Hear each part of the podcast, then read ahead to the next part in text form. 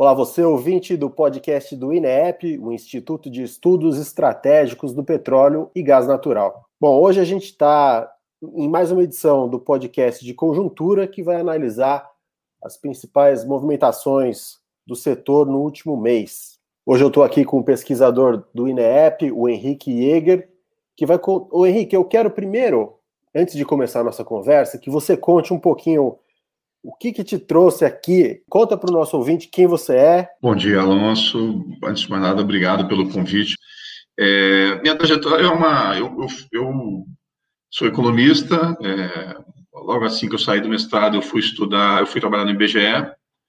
É, fiquei um ano e meio no IBGE. No IBGE, eu saí para trabalhar no DIESE, que é uma instituição privada mas é ligado ao movimento sindical. E pelo Diese eu assessorei algumas categorias e depois de seis, sete anos do Diese eu fui trabalhar com os petroleiros, assessorando a Federação Única dos Petroleiros. Fiquei sete ou oito anos na Federação Única dos Petroleiros. Então, minha aproximação com o tema da energia, minha aproximação com o tema do, do petróleo foi por conta dessa assessoria é, do Diese. Na, eu trabalhava full-time assessorando a Federação Única dos Petroleiros. Depois, por conta de uma é, experiência que eu acumulei é, também no GES, antes de ir para a FUP, como assessorando sindicatos bancários e estudando profundamente o sistema financeiro e a lógica de, de organização e de trabalho nos bancos, e de trabalho dos bancos, eu acabei também no trabalhar em alguns, sendo convidado por acionistas minoritários para representar os acionistas em conselhos de administração. Eu fui do, do, Conselho de Administração de algumas grandes empresas, com destaque do Banco do Brasil. Eu fiquei no Conselho do Banco do Brasil por aproximadamente oito anos, fui do Comitê de Auditoria do Banco, do Comitê de Remuneração do Banco. É, e foi essa experiência também que me levou a, a ser convidado ou ser selecionado para ser presidente da Petros. É, fiquei um ano e meio como presidente da Petros e, e, quando teve o golpe, pouco depois do golpe, com a troca do presidente da Petrobras, eu saí é, da Petros, fiquei um tempo no exterior e, quando voltei ao Brasil, em janeiro do ano passado, fui convidado para trabalhar como pesquisador no INEP. Então, a minha trajetória é essa, por conta dessa experiência que eu fui convidado a estar no INEP, a estar produzindo, é, é, pesquisando temas de interesse com um olhar diferente. Acho que isso que é importante. O olhar do INEP é um olhar diferente, é esse olhar estratégico que embasa as análises do INEP. E eu vou te falar que fica cada vez mais claro quando eu converso com vocês, pesquisadores do INEP, é, como esse olhar é importante e é diferente do que a gente vê aí nos analistas de instituições financeiras, analistas do mercado.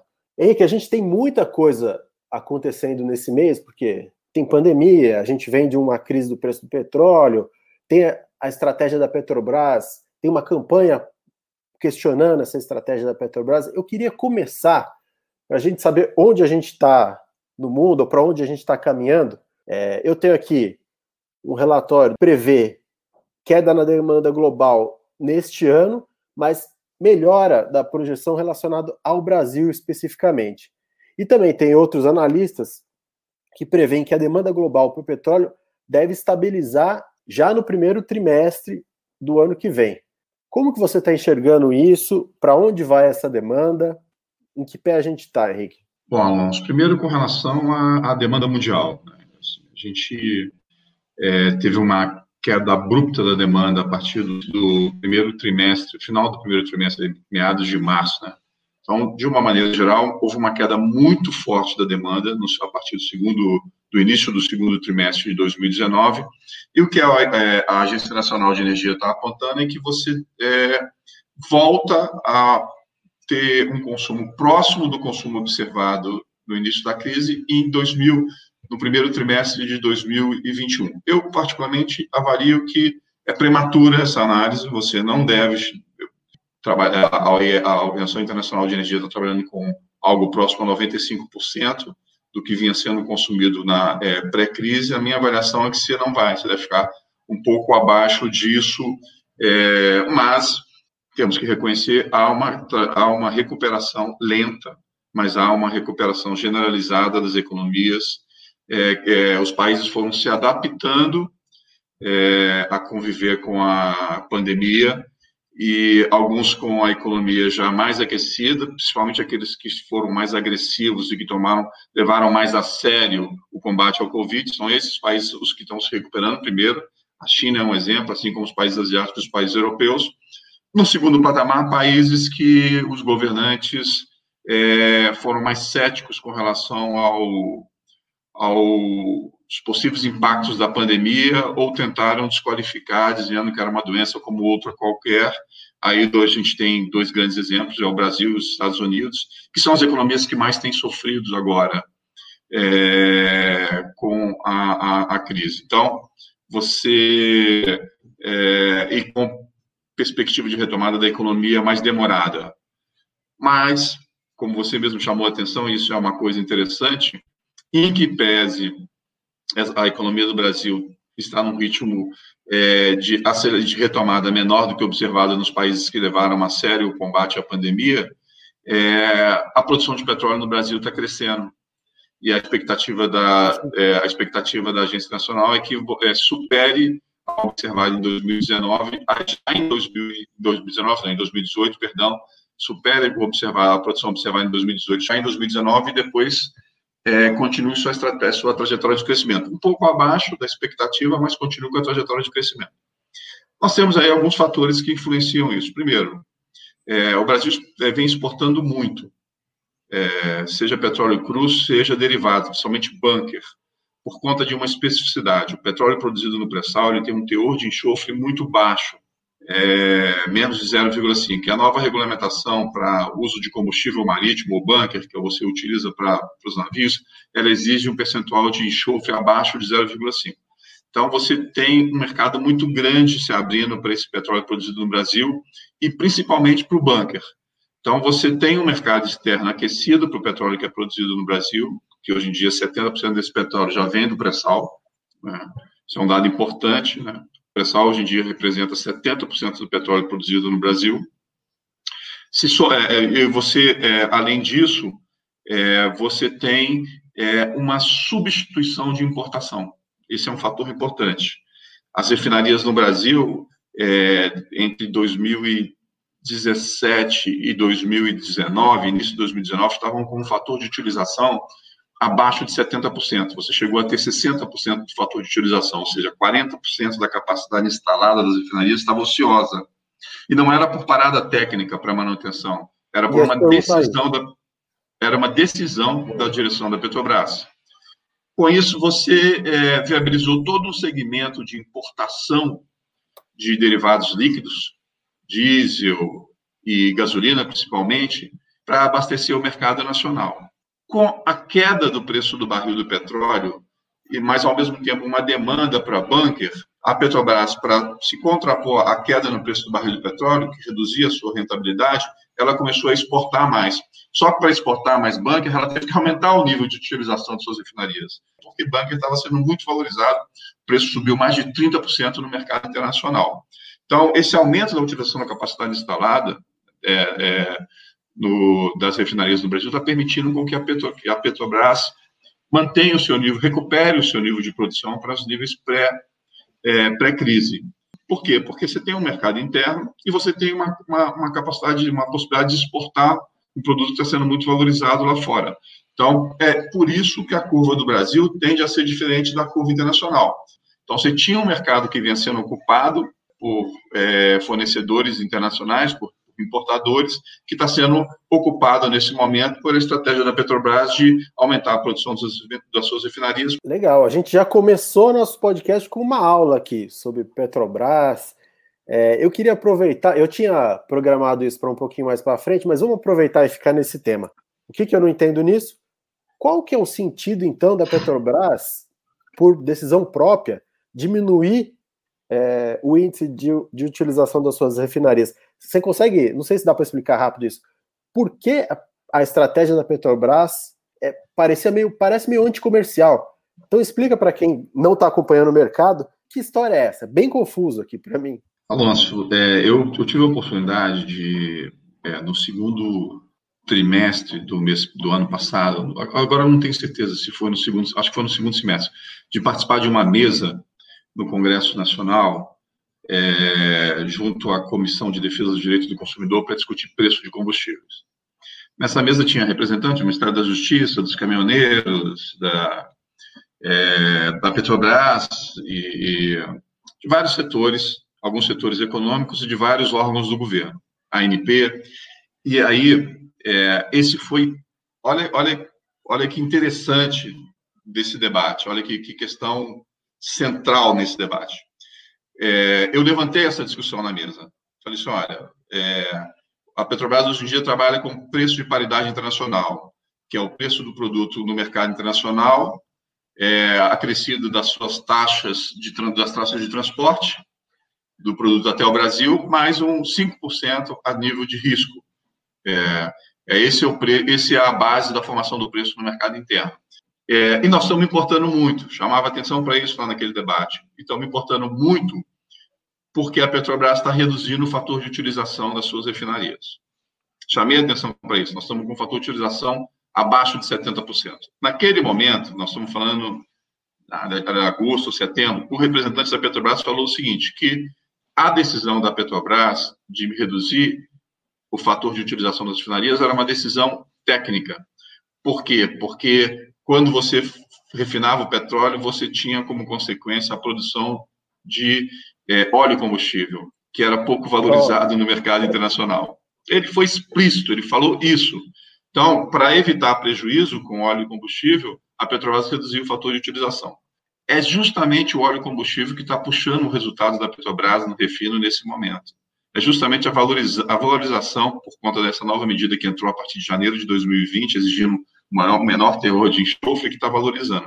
Então, é, a, a, a, dinâmica, a falta de percepção da Petrobras, ou da direção da Petrobras, levou a essa situação. O refino, ele funciona na indústria do petróleo como um, um sempre funcionou nas empresas. Por que, que, as grandes empresas de petróleo são integradas? Porque ele funciona com, com um caráter anticíclico.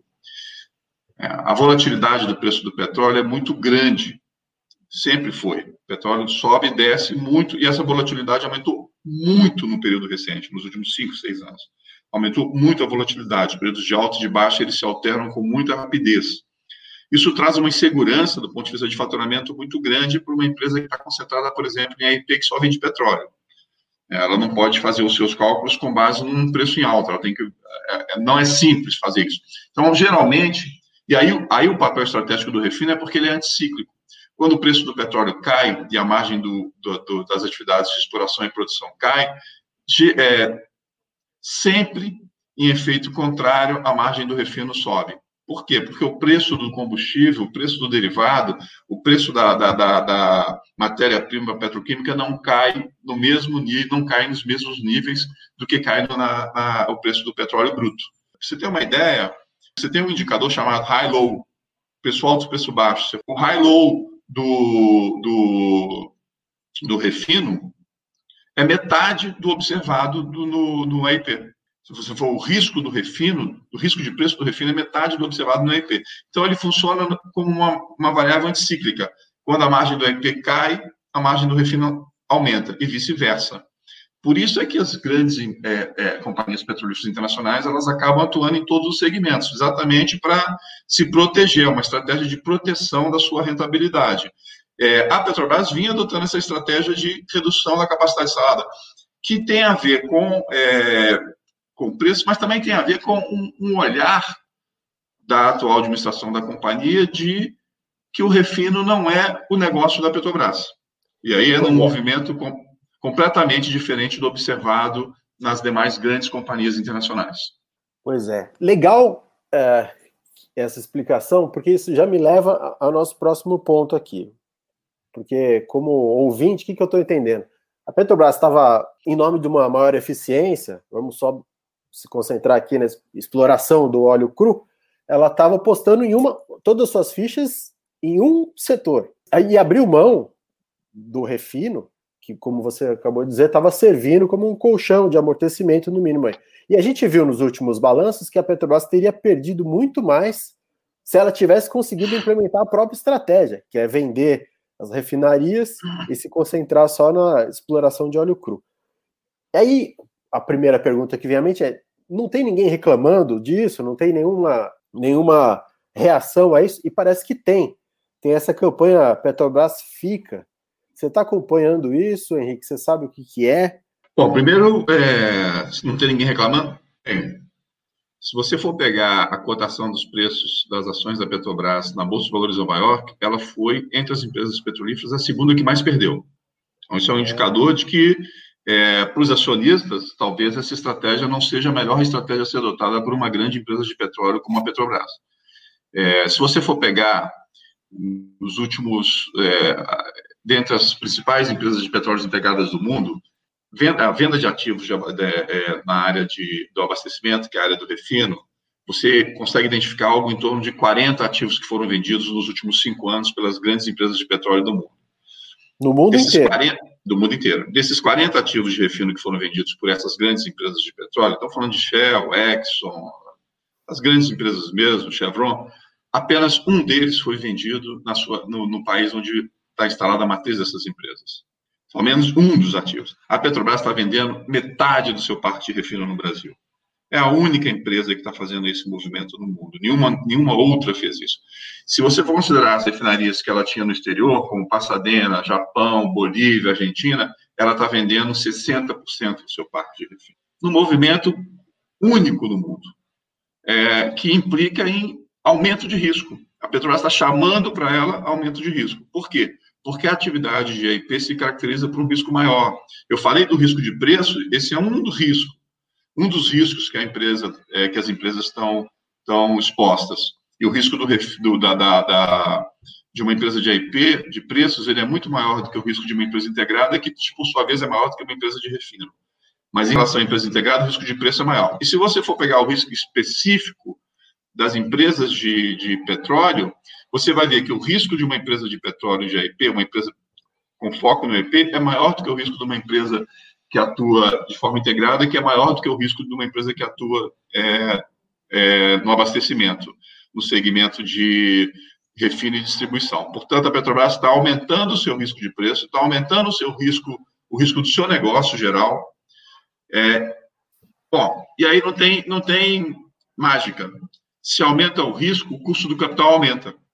Então, as estatísticas elas mostram o seguinte: como as indústrias de IP têm um risco maior, para você pegar dinheiro no mercado, os financiadores, sejam instituições financeiras do mercado de capitais, cobram uma taxa maior. Então, as taxas de juros cobradas para os financiamentos é, e empréstimos obtidos pelas empresas de petróleo com foco no EP são mais caras do que as demais empresas é, que atuam no segmento de petróleo, seja no abastecimento, seja as integradas. Então, os atores estão percebendo isso. Então, de um lado, você tem um olhar do acionista falando, bom, para onde está indo essa empresa vai ser bom realmente? Então, é uma primeira questão que está levantada. Do outro lado, você tem um processo. A Petrobras ela nasce como uma empresa nacional. Acho que isso é fundamental. A Petrobras, o primeiro grande ciclo de crescimento da Petrobras ela é criada no bojo de, do nacionalismo, de você explorar o petróleo, mas o primeiro grande ciclo de expansão da Petrobras não é petróleo, não é produção de petróleo, não é por a busca pela produção de petróleo. O primeiro grande ciclo da Petrobras é a busca de instalação de um parque de refino no país, um parque moderno de refino no país. Então, a partir dos anos 50, a Petrobras começa a fazer investimentos em grande escala na construção de um moderno parque de refino pensado numa lógica de integração para abastecer todo o mercado nacional. E aí, por conta disso, que tem esse movimento Petrobras fica. Porque a estratégia que a Petrobras, que a direção da Petrobras está adotando agora no governo Bolsonaro, sem direção indicada pelo Bolsonaro, pessoas de confiança do Bolsonaro que estão na frente da empresa, que comungam com as ideias do Bolsonaro, é uma estratégia de desnacionalização da companhia. A Petrobras vai ser uma empresa atuando exclusivamente no eixo Rio-São Paulo exclusivamente com 70% a 80% das atividades concentradas na exploração do petróleo do pré-sal. Uma pequena parte de, é, é, da companhia ainda no refino, que na minha avaliação, é, mantida essa direção atual e essa estratégia, não vai ser de longo prazo. O discurso da Petrobras é que ela só quer ficar com ativos internacionais, com ativos padrão internacional, é, sempre colocando, é, questionando é, as refinarias. Por que, que essas refinarias que estão sendo mantidas é, você está mantendo quatro refinarias em São Paulo e uma no Rio de Janeiro. São cinco refinarias que vão ser mantidas. É, em São Paulo, você não tem como desmembrar essas refinarias sem fazer altos investimentos, porque elas são interligadas, os gasodutos e oleodutos que fornecem, que abastecem essas refinarias para fazer o refineiro são todos interligados. Então, eu teria dificuldade de vender, eu ter, demandaria tempo e muito investimento para separar essas refinarias. Agora, isso não significa que isso não possa ser feito no futuro. Então, é, o movimento Petrobras fica é um movimento por manter a Petrobras como uma empresa nacional. Manter a Petrobras. Petrobras fica no Nordeste, Petrobras fica no Norte, Petrobras fica no Centro-Oeste, Petrobras fica no Sul. E o, o, movimento da direção da Petrobras é para tornar uma empresa pequena, com foco quase que exclusivo no EP. Então, é esse, é, de um lado, você tem os acionistas olhando com cada vez de forma mais crítica para a companhia, do outro lado, você tem os, os, os, governadores, os prefeitos e a sociedade, de um modo geral, preocupada com o vácuo que vai se estabelecer com, por conta da saída da Petrobras.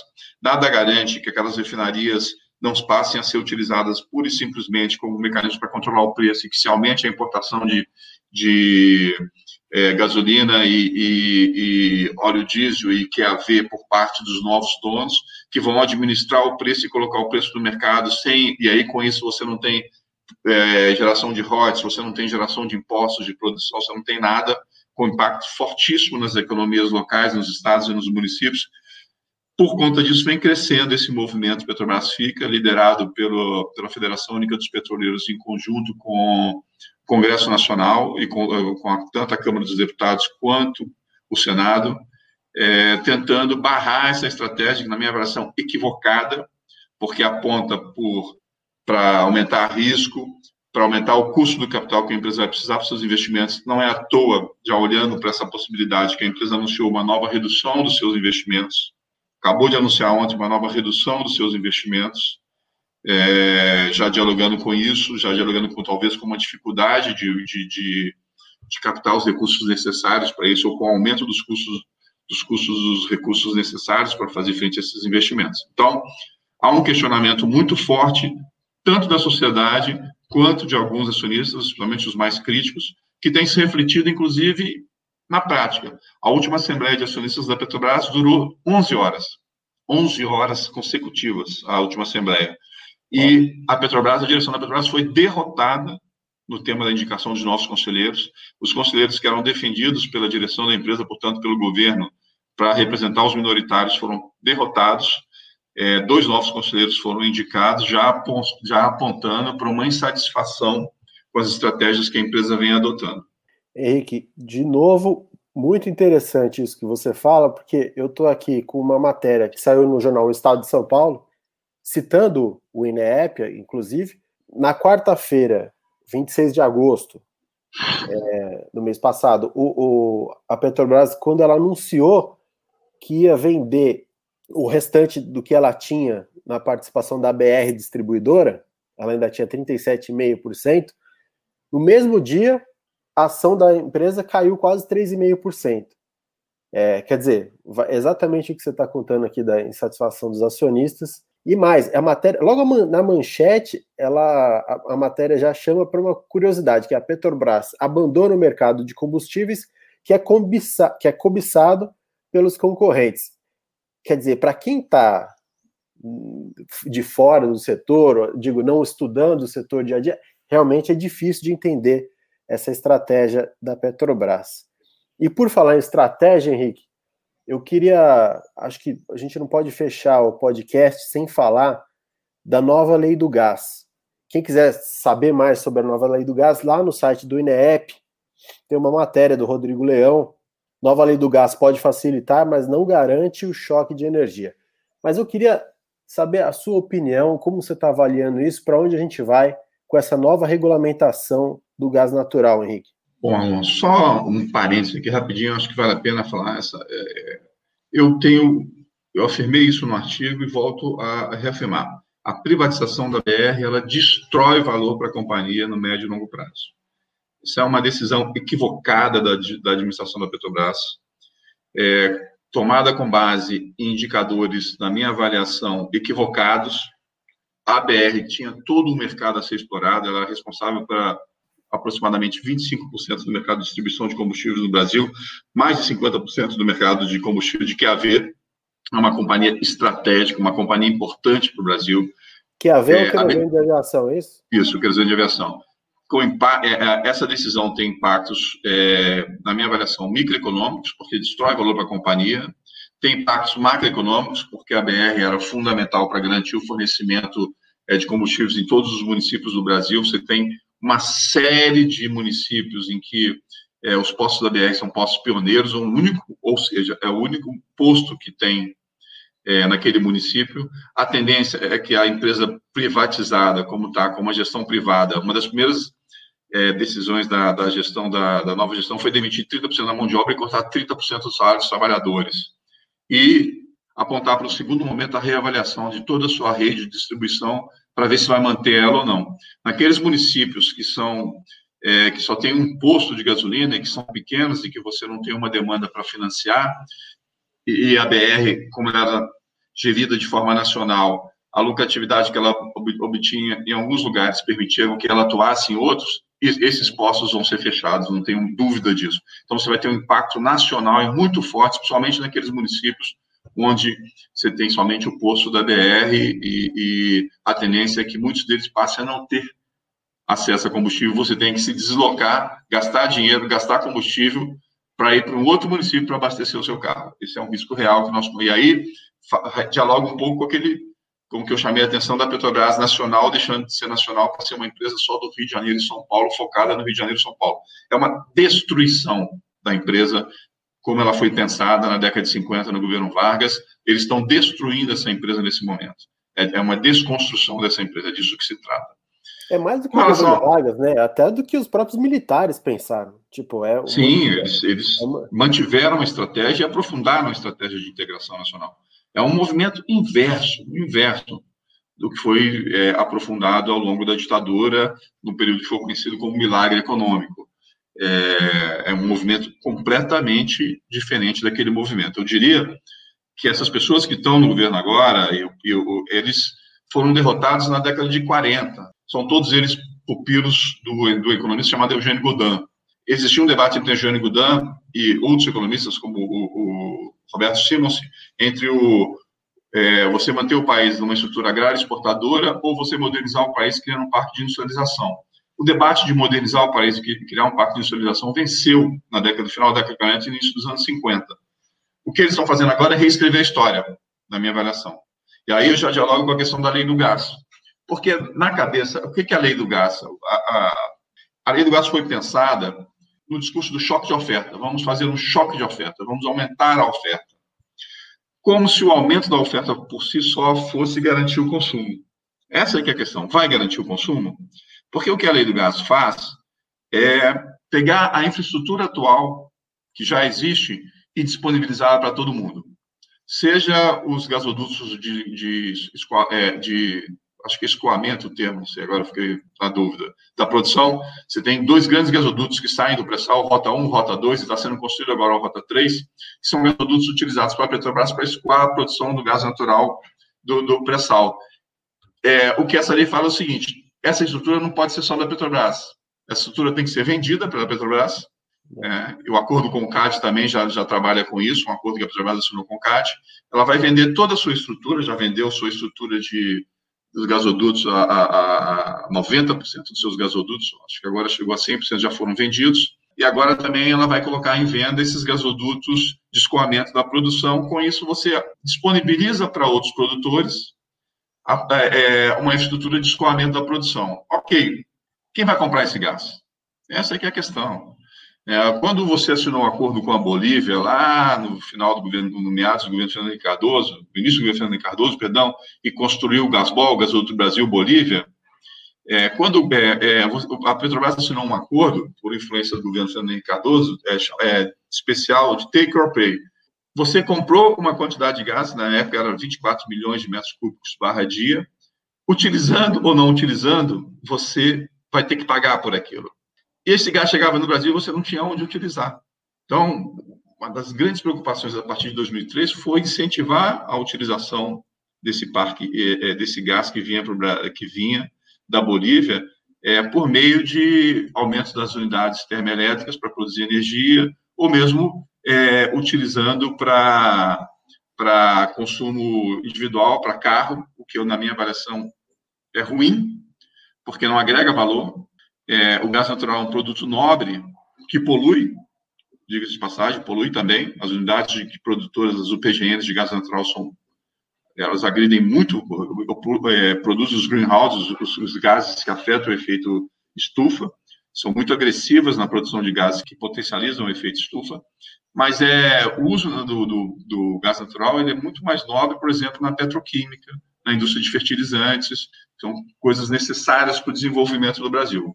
Fechando esse parênteses da utilização, o fato é que, assim, nesse momento, como prevalece o princípio de que é, a mão invisível do mercado vai induzir os investimentos, e isso não funciona, isso não funciona em lugar nenhum do mundo e não funcionou muito menos na história do Brasil, você corre o risco de ter um choque de oferta, mas não ter um consumo. Por quê? Porque nós não temos política industrial, muito pelo contrário, nós estamos passando por um processo agudo de desindustrialização. A, a nossa parcela na produção da indústria mundial caiu abruptamente nos últimos dois anos, porque nós estamos vivendo um processo agudo de desindustrialização. Se nós estamos vivendo um processo agudo de desindustrialização, quem vai consumir esse gás? Nós não temos um, um consumo cativo, como a Argentina tem, como o Uruguai tem, é, como os Estados Unidos tem, como a Europa tem, de calefação. Quando aumenta o frio nas regiões mais frias, você precisa de aquecer as, as residências. E aí você usa o gás natural para gerar aquela, aquele, aquele ar quente e é fundamental para a sobrevivência das pessoas em lugares inóspitos, com temperatura de menos 10, menos 15, menos 20%. Nós não temos isso, nós não temos essa, essa, esse consumo básico. É chegar, fazer com que o gás natural chegue às residências, a gente só tem isso no eixo Rio-São Paulo. É, é, muito caro você construir essa malha. Não é à toa que a Petrobras estava só, era sócia, das, era por meio da Gaspetro, ela continua sendo, mas já anunciou que vai vender, sócia em 23 das distribuidoras de gás do Brasil, é, gás residência, é, é, nos, nos, estados, para exatamente é, é, financiar a expansão dessa rede, ajudar a se financiar a expansão dessa rede. A Petrobras está saindo disso. Então, é muito difícil você ter a perspectiva, sem um grande investimento do Estado, e o Estado está sem recursos nesse momento, de crescimento do, da demanda é, do consumo do, do gás natural para aquecer, seja o chuveiro ou para fazer cocção, fazer cozinhar os alimentos em casa. E do ponto de vista da indústria, está havendo um processo de desindustrialização. Então, uma incógnita muito grande é o efeito prático que essa lei pode ter. Ok, a produção do gás natural vai aumentar por conta do pré-sal, mas para onde você vai levar esse gás natural? Você não tem perspectiva de grandes térmicas sendo construídas no país. O parque petroquímico que ia ser construído no Rio de Janeiro, lá no o Comperge, Comperge ele, ele não vai ser mais um parque de petroquímico, né? vai ser pura e simplesmente uma usina de processamento de gás natural. O problema é o seguinte, o que, é que eu vou fazer com esse gás natural? Para levar para as pessoas, eu tenho que fazer um investimento muito grande que vai depender do Estado. Os Estados eles estão sofrendo fortemente, já vinham com problemas de finanças e vão sofrer mais ainda com a crise do Covid. E para é, levar para a indústria, eu preciso que os empresários invistam. O que a gente está vendo é um processo de desinvestimento ou de redução do investimento, como a Petrobras acabou de anunciar. Então, eu não vejo grandes perspectivas, a não ser que você reverta a estratégia atual do governo e passe a adotar uma política agressiva de desenvolvimento motivada pelo Estado, adote uma política industrial de retomada do crescimento da economia brasileira, de recuperação da economia brasileira, mas essa perspectiva não está colocada mantido Paulo Guedes, mantido os castelos brancos da vida, essa perspectiva não está colocada. É, eu não vejo com olhos muito positivos essa, uma lei que é, joga todas as fichas no choque de oferta. Marx já dizia isso e o Keynes também já dizia o seguinte: nenhum empresário coloca dinheiro no negócio se a expectativa dele não for ganhar mais dinheiro. Você coloca dinheiro para ganhar mais dinheiro. E é, se a minha expectativa é não vender o produto, significa que eu vou colocar dinheiro e não vou ganhar mais dinheiro. Né? Se eu não vou ganhar mais dinheiro, eu não invisto. É, mas se você não, não, adotar uma política de crescimento generalizado da economia, principalmente recuperação da indústria, você vai ficar com o gás, como a Bolívia fica com o gás, mas não vai ter para quem vender. O Congresso Nacional chegou a dialogar um pouco com isso, de uma maneira equivocada, na minha avaliação. É, utilizaram uma, uma, uma discussão, que agora não me fala a memória qual, lá no Congresso, para colocar um, um, um artigo que pegava os recursos do Fundo Social criado com, recursos, com a arrecadação do governo federal do pré-sal, que são direcionadas para um fundo onde seria usado basicamente para a saúde e para a educação do Brasil, desviar esses recursos para construir uma parcela, é, uma parte para ser é, distribuída entre os municípios e outra parte para ser utilizada no que eles chamaram de brasoduto, acho que é brasoduto, que era fomentar a criação de gasodutos, seja de distribuição, seja de, de, de escoamento da produção, é, pelo Brasil como um todo. Aprovaram isso numa medida provisória no Congresso Nacional, no Senado, descaracterizando o Fundo Social, mas o Bolsonaro vetou isso por questões é, jurídicas. Era, era, segundo a avaliação deles, inconstitucional essa decisão. É, era uma tentativa de você aumentar a redistribuição. Então, não tem recurso. Eu acho equivocado, tirando recurso da educação e da saúde. Mas o fato é o seguinte: sem recurso, essa rede não vai crescer. A saída da Petrobras com a venda da Gaspetro vai enfraquecer ainda mais as distribuidoras é, estaduais na sua é, estratégia de, de aumento da rede de, de distribuição. Então, não, não, vejo, não vejo na indústria, porque nós estamos no processo de industrialização, e não vejo no consumo individual, no consumo, é, é, no consumo das residências, também perspectiva para aumento do, do, do, mercado, por conta dos investimentos necessários. Então, é uma lei capenga na minha avaliação, ela só olha para um lado, para um, para um pedacinho da história. É, na crença de que a oferta cria sua demanda, quando na verdade é o inverso. Porque se ninguém quiser consumir aquele produto, se não tiver mercado, aquele produto vai ser ofertado e ninguém vai consumir. Então, é, na minha avaliação, não resolve os desafios que estão colocados para o país em que tange a utilização mais generalizada do gás natural, essa nova legislação que ainda está em tramitação no Congresso. Ela foi aprovada, mas nós as, foi aprovada corpo geral da lei, eu acho, penso que ainda falta a avaliação dos. Está é, tá na Câmara dos Deputados ainda, mas falta avaliação do, das emendas dos deputados que ainda estão em análise. Henrique, eu agradeço essa conversa, apesar de várias notícias ruins, mas acho que é, é importante a gente ficar atento, é importante dividir essa visão do INEP, que realmente é uma visão diferente do que a gente vê aí normalmente nas notícias de mercado, da grande mídia. É, para a gente entender realmente o ecossistema, o que está acontecendo no setor do petróleo.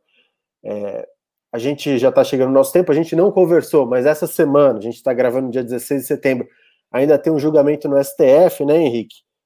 Para decidir a legalidade do fatiamento da Petrobras, que a própria Petrobras está fazendo para permitir a privatização. Acho que a gente comenta isso no próximo podcast. Você quer acrescentar alguma coisa, Henrique? Não, só chamar, isso é um exemplo claro de como o governo Bolsonaro tem medo do Congresso.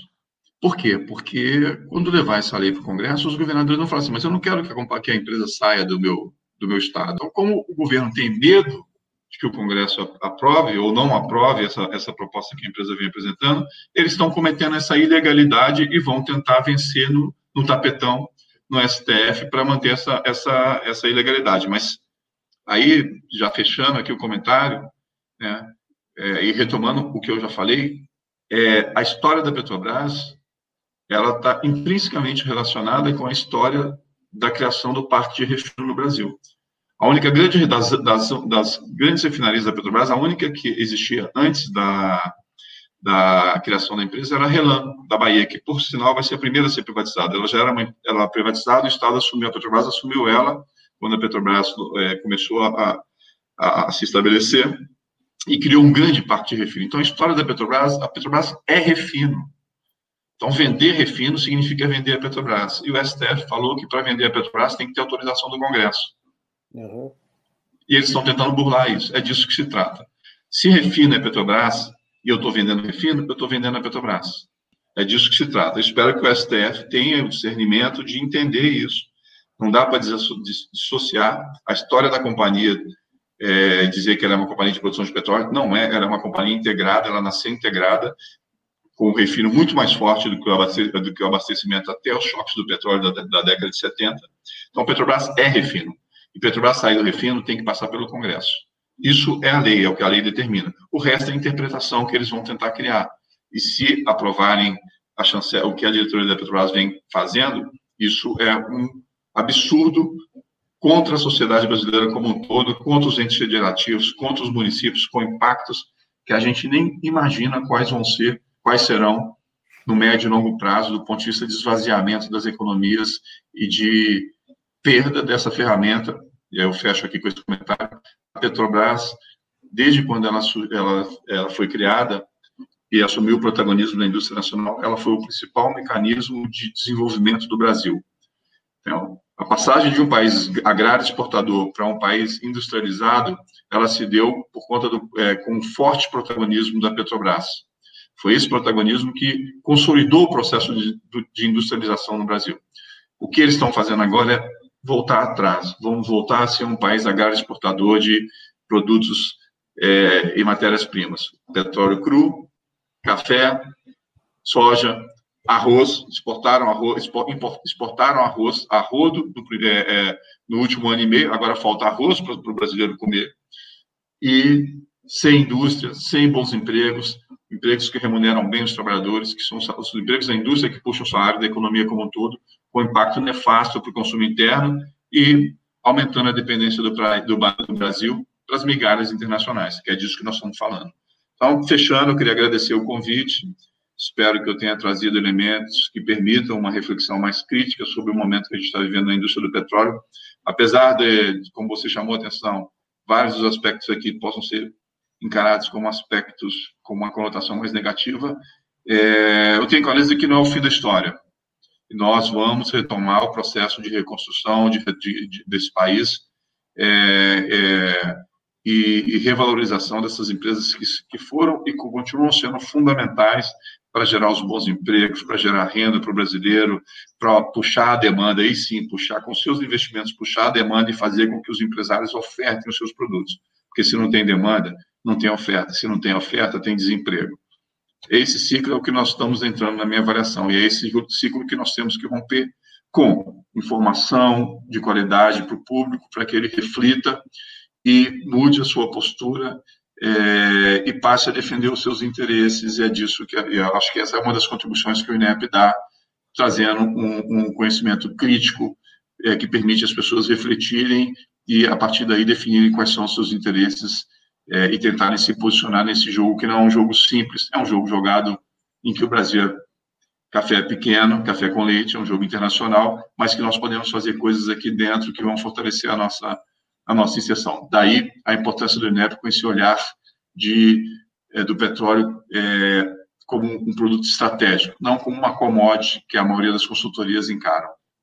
Obrigado, Alonso.